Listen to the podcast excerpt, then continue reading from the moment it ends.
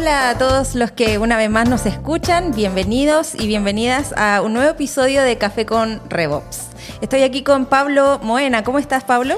Hola Diana, muy bien, muy contento de estar haciendo ya un nuevo episodio de Café con Revops, este espacio que esperamos con tantas ganas para poder compartir y conversar tantas cosas interesantísimas. Así es, la semana pasada estuvimos hablando de alineación entre equipos de marketing y ventas. ¿Qué te pareció ese episodio?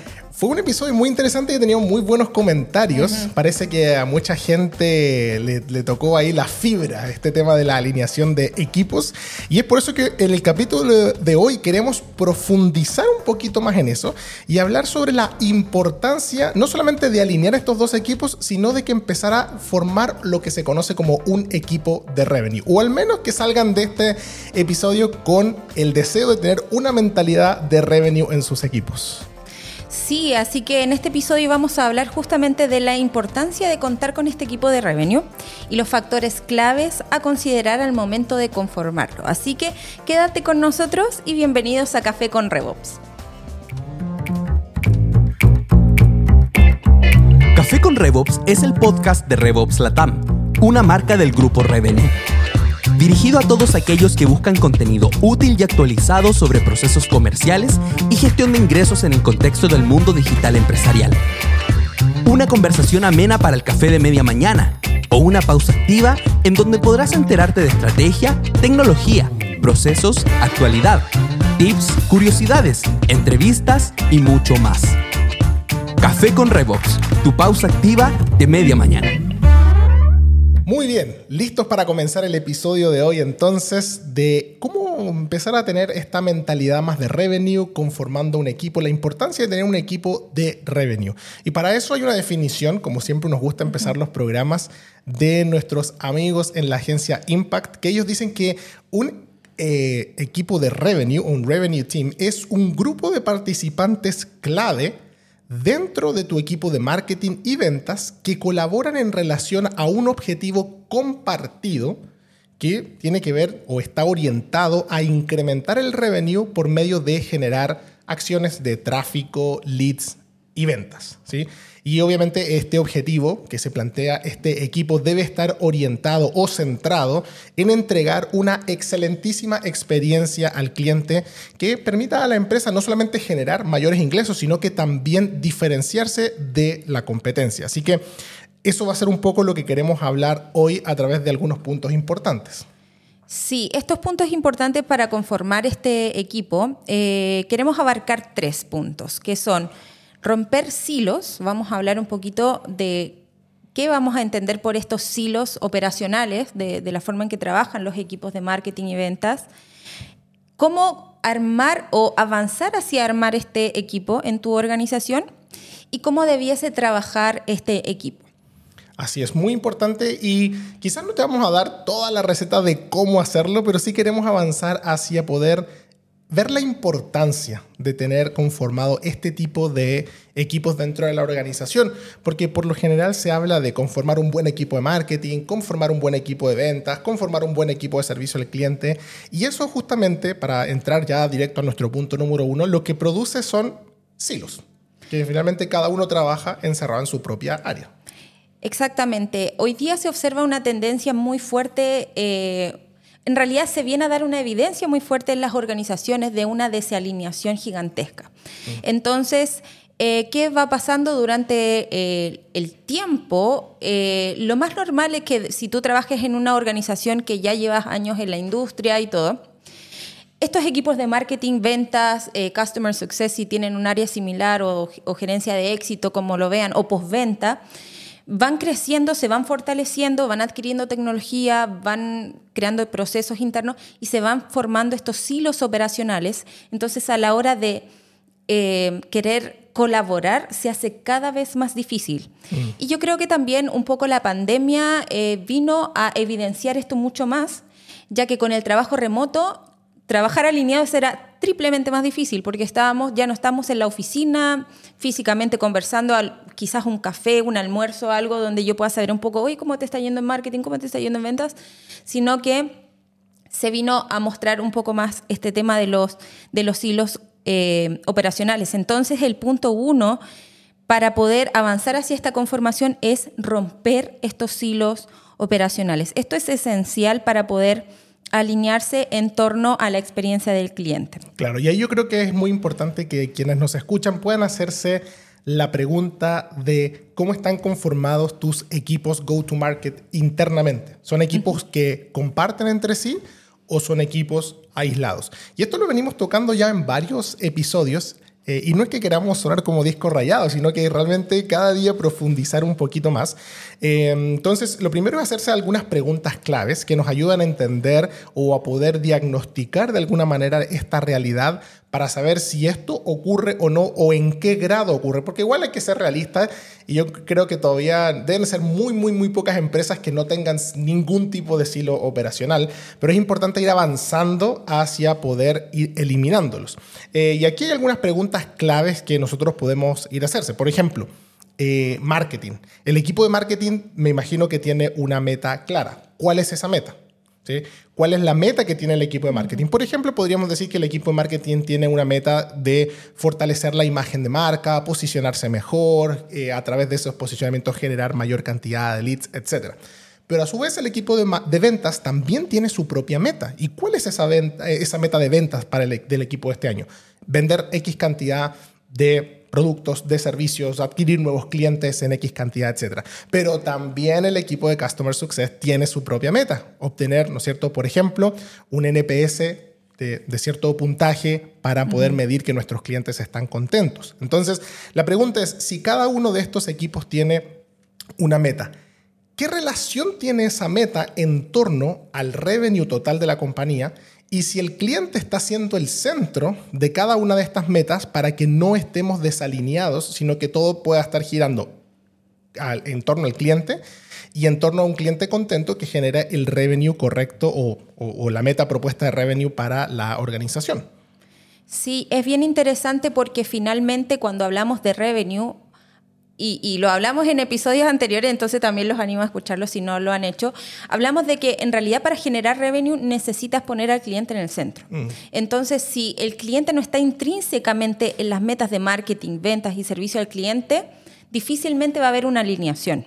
Marketing va a perseguir sus propias metas de, de una forma y va a contactarse con los, los potenciales clientes de una manera, ventas lo va a hacer de otra manera, con una mentalidad de, sus clientes distinta a la que tiene marketing tal vez. Customer Success también lo va a hacer de forma distinta, va a pensar en simplemente cómo, cómo logro que en esas encuestas que envío, pues me pongan la carita feliz, carita feliz, carita feliz. Pero cuando estoy pensando realmente en el impacto que está generando ventas, marketing en esa carita feliz. Entonces, eh, Perdón, y eso es interesante porque muchas veces la persona de servicio al cliente dice, oye, no, no, me, no me calificaron correctamente, cuando a lo mejor el problema no es de la entrega del servicio, sino que de toda la experiencia que ha venido que desencadenó en una mala evaluación. Exactamente, yo creo que eso es lo esencial. Entonces, si quieres saber si en tu organización hay silos, pregunta. Pregúntale a las áreas, a las distintas áreas que hay, eh, dependiendo de, de tu rol, obviamente, en la organización júntate con marketing, con ventas, con, con, customer success y pregunta cuál es la meta. Mm. Y preguntarse, ¿dónde está el cliente en esa meta? ¿Dónde está entregar esta experiencia? Porque recordemos que hoy día los clientes vuelven a aquellas marcas que generan una experiencia distinta, que los haga sentirse deleitados por la marca. Entonces es muy, muy importante que las metas estén alineadas a esta experiencia. Si no lo están, mm. es un gran signo de alerta de desalineación y un signo de urgencia también hoy día, muy importante para sobrevivir en este ecosistema. Sí, y eso que dices creo que es vital de poder entenderlo porque muchas veces cuando hablamos de revenue operations, de RevOps, las marcas pueden tender a obsesionarse con generar solamente más ingresos a cualquier costa y en el fondo medir el éxito de, una estrategia de RevOps en cuanto a cuántos nuevos ingresos generé, cuando muchas veces eh, esos nuevos ingresos se pierden con facilidad porque los clientes se van, terminan sus contratos anticipadamente, no les gustó el servicio, tienen una mala calificación, entonces ¿de qué me sirve cumplir mi meta hoy? Si mm. finalmente va a ser mucho más difícil cumplirla mañana. ¿Por qué? Porque el cliente no estuvo en el centro. Entonces creo que es, ¿cómo logro mi objetivo de revenue? Pensando primero en el cliente y en cómo mis equipos se conforman para compartir este objetivo de ingresos con un cliente contento.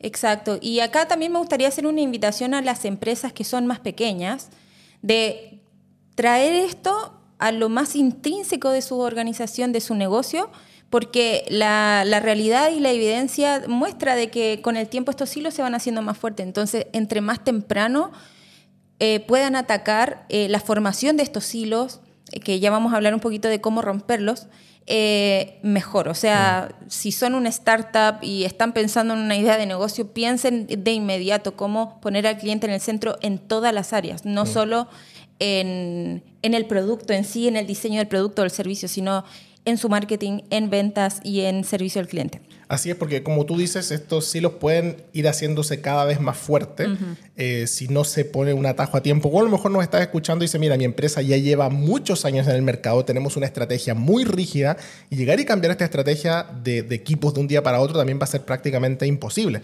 Entonces, queremos invitarlos a no llegar y hacer cambios a tontas y a locas en las organizaciones después de escuchar este episodio, pero sí comenzar a promover internamente un cambio de mentalidad cómo de a poco cada integrante del equipo puede empezar a pensar en revenue.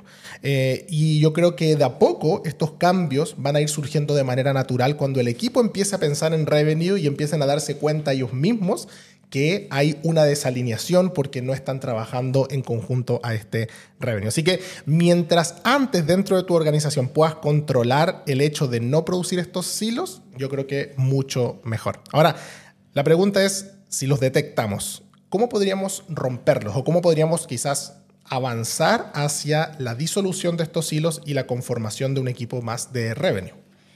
Sí, yo creo que lo, esencial primero es como todo problema que uno quiere solucionar, reconocer que uno lo tiene. Em, y, acá eh, es, es, esencial que esto nazca del liderazgo de las empresas. No, si bien pueden haber ciertos influenciadores en tu organización que van a traer esto, pero este cambio de mentalidad tiene que nacer en el liderazgo. O sea, aquí el desafío está para aquellos gerentes de venta, gerentes de marketing, gerentes comerciales, eh, gerentes generales, eh, CEOs eh, o incluso gerencias de operaciones también que se involucran en ciertos puntos y que pueden actuar como un Em, como un fiscalizador de que se esté cumpliendo esta orientación hacia el revenue es el cliente. Entonces, lo primero es que nazca, para romper este silo, es que esta mentalidad tiene que nacer del liderazgo. O sea, por mucho que sea promovida y escuchada desde abajo, si no cambia desde arriba, esos silos se van a mantener.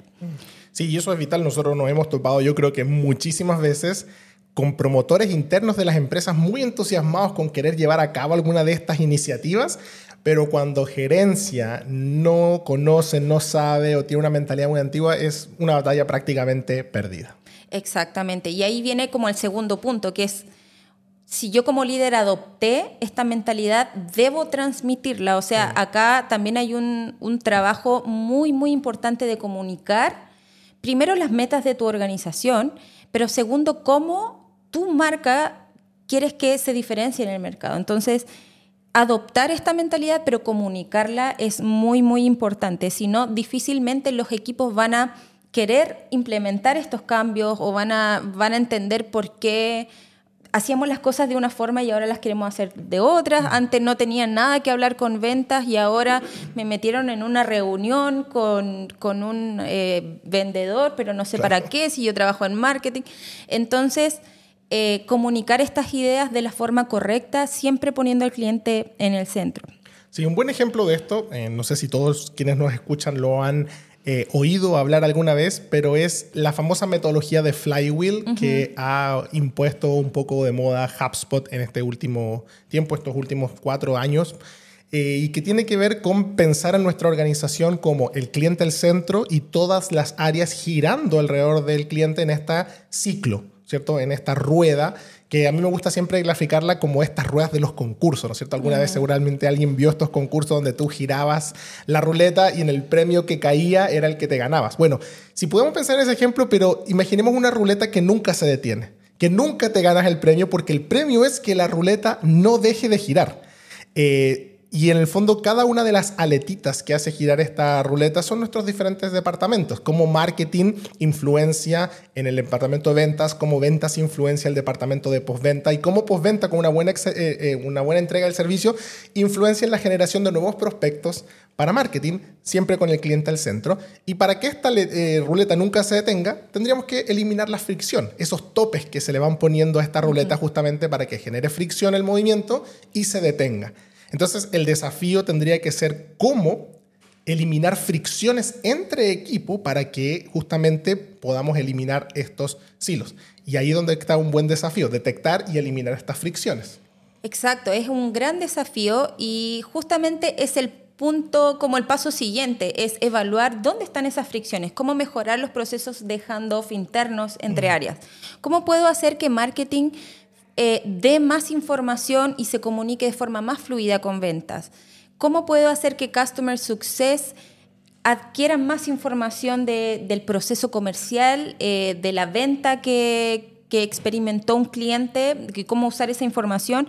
Entonces ahí eh, la invitación es a justamente revisar qué procesos internos, qué documentación, qué tecnología ocupan para esto, qué tan seguido se reúnen. En, el fondo, eliminar las fricciones que impidan que estos equipos se comuniquen entre sí. Y bueno, eliminar fricciones dentro de las mismas áreas también. Ahí, ahí podemos hablar mucho respecto a cada una de estas áreas, pero yo creo que en, en este tema central de conformación de equipos y de romper silos, lo primero es revisar ¿Qué fricciones hay entre handoffs eh, de áreas? Sí, una fricción que a mí me encanta, eh, o sea, no porque me gusten las fricciones, sino porque me gusta mucho cuando la logramos identificar y que pasan muchas empresas, es la tecnología. Tú recién lo mencionaste. Creo que es tan importante que no llegue, y lo hemos hablado en otro episodio, no llegaría a adoptar tecnología, porque una gran fricción entre equipos muchas veces es que cada equipo usa su propia tecnología y esa tecnología no conversa entre sí. Hace poco eh, lo pude experimentar en una empresa que estábamos haciendo una consultoría justamente de esto,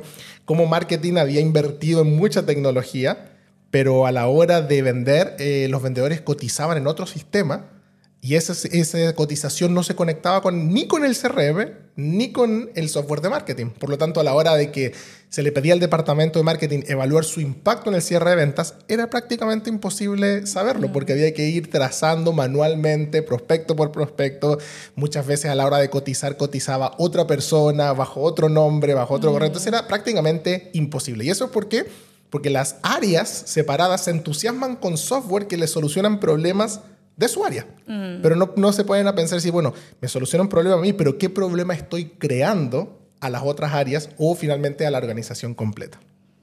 Qué buen ejemplo. Yo también he visto muchos de esos casos, entonces seguramente de las personas que no están escuchando han, han vivido algo similar. Yo creo que es muy, muy común. Sí. Ahora, eh, Ok, entendemos como punto número uno entonces que tenemos que romper estos silos. Hemos hablado un poquito de cómo poder avanzar hacia, romperlos y principalmente el cambio de mentalidad, que creo que es como lo más importante de cómo romperlos. Pero ahora, ¿cómo podríamos estructurar? Alguien que diga, oye, ¿cómo empiezo a estructurar mi equipo eh, de revenue? Hay distintas formas de abordarlo. Quizás la forma más agresiva y formal de hacerlo, por así decir, es que eh, Revenue Provisions viene a, proponer una estructura organizacional, un organigrama donde las áreas de marketing, ventas y servicios al cliente dependen de una sola. Mm. Eh, llámese gerencia de revenue, no sé, pueden ponerle incluso otro nombre, pero la idea es, es que estas tres áreas dependan de una. Obviamente, hacer ese cambio para una organización que es grande puede ser bien, bien agresivo, eh, pero esa es la, idea. La idea es buscar cómo eh, estructurar este, estos equipos. Ahora, también hay, quizás en, empresas más pequeñas se podría dar la, opción donde añades un rol que se une al líder de marketing, de ventas, de servicio al cliente y se une este rol de revenue, de revenue operations, el líder de RevOps, a trabajar en conjunto con estos tres líderes y reportar a, una misma área. Entonces, finalmente es como que traes un, un miembro del equipo más a, a, trabajar con estas tres áreas y buscar dónde están estas fricciones, dónde hay que documentar, dónde hay que mejorar el handoff, dónde hay que implementar tecnología. En el fondo es un rol que viene como a a trabajar con todas las áreas y tiene que ser un rol que entienda muy bien los desafíos de, esta, de esta área. Claro. pueden ser de distintas formas y no, no, les queremos dar hoy una fórmula específica, porque también yo creo que depende mucho de cada negocio y de la creatividad que cada uno tenga para solucionar este problema. Lo importante es detectar el problema y ver cómo la organización puede abordarlo. Em, y aquí creo que es muy importante eh, poder ver que independientemente de la conformación final del equipo, es, como hemos hablado en el punto anterior, el cambio de mentalidad. Y, ese cambio de mentalidad yo creo que entra cuando una persona dice, yo trabajo en marketing, ¿con qué, qué, tipo de leads les estoy pasando a ventas? Una cosa que podría ser tan obvia, pero que muchas veces marketing se obsesiona solo con sus métricas, que se olvida decir, eh, ¿estaré entregando el lead que ventas necesita? Y si pudiésemos sentar en una misma mesa dentro de este equipo a marketing y ventas y que ventas le diga, ¿sabes qué marketing? En realidad no me están sirviendo tus leads por razón A, B y C que marketing tome ese feedback y diga, ¿sabes qué? Voy a mejorar mis campañas con este feedback, voy a entender esto y, poder en el fondo, a eso nos referimos con una mentalidad más que con el equipo en sí. Porque yo podría decir, bueno, tu equipo tiene que tener tres vendedores y dos personas de marketing, pero a lo mejor tú me dices que no tengo tres vendedores o tengo 50 vendedores, ¿qué hago con los 50? ¿Los incluyo a todos? Yo creo que no, que es entender que cómo podemos tomar piezas claves de cada equipo y formar un equipo que complementen, se complemente entre sí en torno a ese objetivo, independiente de la estructura que cada uno le quieras dar. Pero si hay algo importante es que tiene que haber este líder que en el fondo pueda tratar de ser el pegamento que une todas estas áreas. Sí, esencial que haya una persona que adopte este rol de liderar, de coordinar, de entender muy bien los desafíos de estas áreas y sentarse a conversar. Eh, yo creo que quizás un desafío que podemos plantear es, en tu organización, busca quiénes son los roles que, que podrían juntarse en una reunión, en una salita, una mm. hora, tomarse un café, un té y conversar. ¿Qué podemos hacer para mejorar la experiencia del cliente? Eso es un equipo de revenue. Mm. Como, como hablamos también la, en, en episodios anteriores, eh, tú nos dabas una cifra bien impactante de que casi el 70% era que la compra se hace antes de hablar con, con un vendedor. O sea, el marketing tiene que estar preguntando en estas reuniones, ventas, dame todos los tips, qué es lo que más te preguntan, qué, qué podemos resolver antes de que te llamen. Mm. Eso es un equipo de revenue. En esencia es un cambio de mentalidad, es reunirse, es buscar eh, ¿dónde puedo generar estos puntos de diálogo? ¿Cómo puedo hacer que marketing converse más con ventas? Claro. Eh, pero claro, hay, hay como la estructura, propuestas y, seguramente quienes nos escuchan pueden averiguar mucho más, pero yo creo que lo esencial es el cambio de mentalidad y generar esos espacios de diálogo. Exactamente, facilitar estos espacios de diálogo para conversar y que cada área entonces pueda plantear las dificultades que está teniendo, los desafíos que está teniendo, para que no se transforme como pasa en muchas empresas que se junta ventas solamente a puertas cerradas y el gerente de ventas empieza, eh, no hemos cumplido la meta y el vendedor se sale desmotivado y dice, hoy ¿cómo puedo hacer? Ya llamé a toda mi base de datos y qué más hago y de dónde saco prospectos porque hay una cuota de ventas que cumplir, sino que en el fondo puede haber un feedback para poder entenderse y ver cómo finalmente el objetivo es interequipo y no solamente de un solo equipo. Eh, bueno, hay harta información, así que quienes nos están escuchando, espero no estar, eh, que no estén tan saturados de información, pero si se pueden estar quedando con una sola cosa es cambio de mentalidad. Creo que eso es Exactamente, sí. Ahora pensemos, Diana, que estamos haciendo un cambio de mentalidad, que estamos haciendo pequeños cambios también en la forma en que nuestros equipos colaboran. ¿Cuál podría ser quizás alguna recomendación final de cómo debiesen trabajar estos equipos? Nos dice que es bueno facilitar el diálogo, pero ¿hay algo más que podríamos hacer como para de alguna manera formalizar más el trabajo de esta área de revenue? Algo muy práctico y en toda organización pasa así, que oblígate a tener una cadencia de reuniones. O sea, déjalas agendadas, ojalá en el calendario compartido para todo el año, cuándo se van a juntar y ser muy consistentes. Eh, un hábito que uno en, el que sea consistente, esas cosas son las que nos llevan al éxito. Entonces, mantener un hábito de reunirse, de revisar, conversar, eh, ya centrado en el cliente, yo creo que es un primer consejo muy práctico que ya cualquier empresa podría empezar a hacer. Escoger quiénes van a conformar este equipo de, y con, con quiénes van a sentarse a conversar y establecer una cadencia de reuniones fija. O sea, vean su agenda, su disponibilidad, pero déjenla fija porque de esa forma aseguramos de una forma muy práctica que nos vamos a sentar a conversar de estos temas. Entonces, que no sea una conversación de pasillo, hermano. ¿Cómo va con los leads? Exactamente, sí, sí. Yo creo que tener una cadencia de reuniones es esencial. Y lo otro es que se reúnan a establecer metas, metas clave entre equipos. ¿Qué mm. metas se van a si bien va a haber una meta de revenue en la organización, pero cómo pueden bajar esas metas a metas internas de este equipo de revenue. Mm. ¿Cuánto contenido queremos generar? cuántos, no sé, qué, qué, KPIs o qué, mm, qué, métricas queremos mejorar. Pónganse metas en conjunto y, vayan haciéndole trazabilidad a estas metas en, la, en estas reuniones.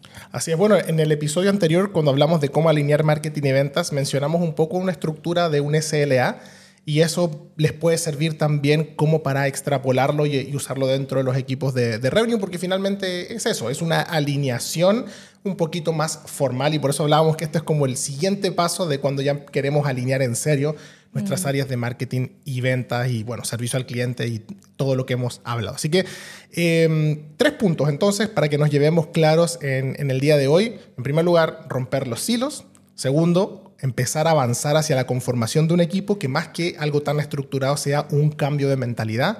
Y tercero, poder trabajar en base a una cadencia de reuniones, un SLA y objetivos claros que nos permitan ir midiendo esto y no simplemente que sea una conversación informal de pasillo. ¿Alguna cosa final que se te ocurra para nuestros auditores? Yo creo que es recalcar el tema de la mentalidad. Eh, hoy día las fricciones internas se van a reflejar en la experiencia del cliente. O sea, mm. si hay fricciones internas entre marketing y ventas, el cliente lo va a sentir. Y si el cliente lo va a sentir, el bolsillo de la empresa lo va a sentir. Mm. Entonces, no es un nice to have como habíamos hablado también, sino que hoy día es una necesidad para sobrevivir en un mundo donde el cliente está cada vez más exigente. Entonces, eso es un cambio de mentalidad, pero una necesidad también para sobrevivir como en este, en este mundo donde el cliente espera mucho de nosotros como proveedores de una experiencia. Así es. Bueno, muchas gracias a todos por haber llegado hasta acá en este episodio, y habernos acompañado. Gracias Diana siempre por todos esos consejos tan valiosos que, compartimos. Y bueno, dejarlos invitados a que también nos hagan sus preguntas, sus comentarios ahí en redes sociales y que se suscriban para que no se les pase nunca cuando sale un nuevo capítulo. Eh, nos pueden seguir en Apple Podcast, en Spotify, en YouTube y también en nuestras redes sociales y en nuestra página web revopslatam.com. Esperamos que este capítulo haya sido eh, bueno para ustedes, que hayan sacado hartas cositas accionables y nos estaremos viendo entonces en un próximo capítulo. Muchas gracias, Diana. Gracias, Pablo. Nos vemos. Nos vemos. Chao, chao. Este podcast fue una producción de RevOps Latam, una marca del grupo Revenue. Gracias por acompañarnos en este episodio. Esperamos que hayas disfrutado de la conversación y la información que aquí te entregamos. ¿Tienes alguna sugerencia o pregunta? Síguenos en nuestras redes sociales y déjanos tus comentarios. Café con Revox, tu pausa activa de media mañana.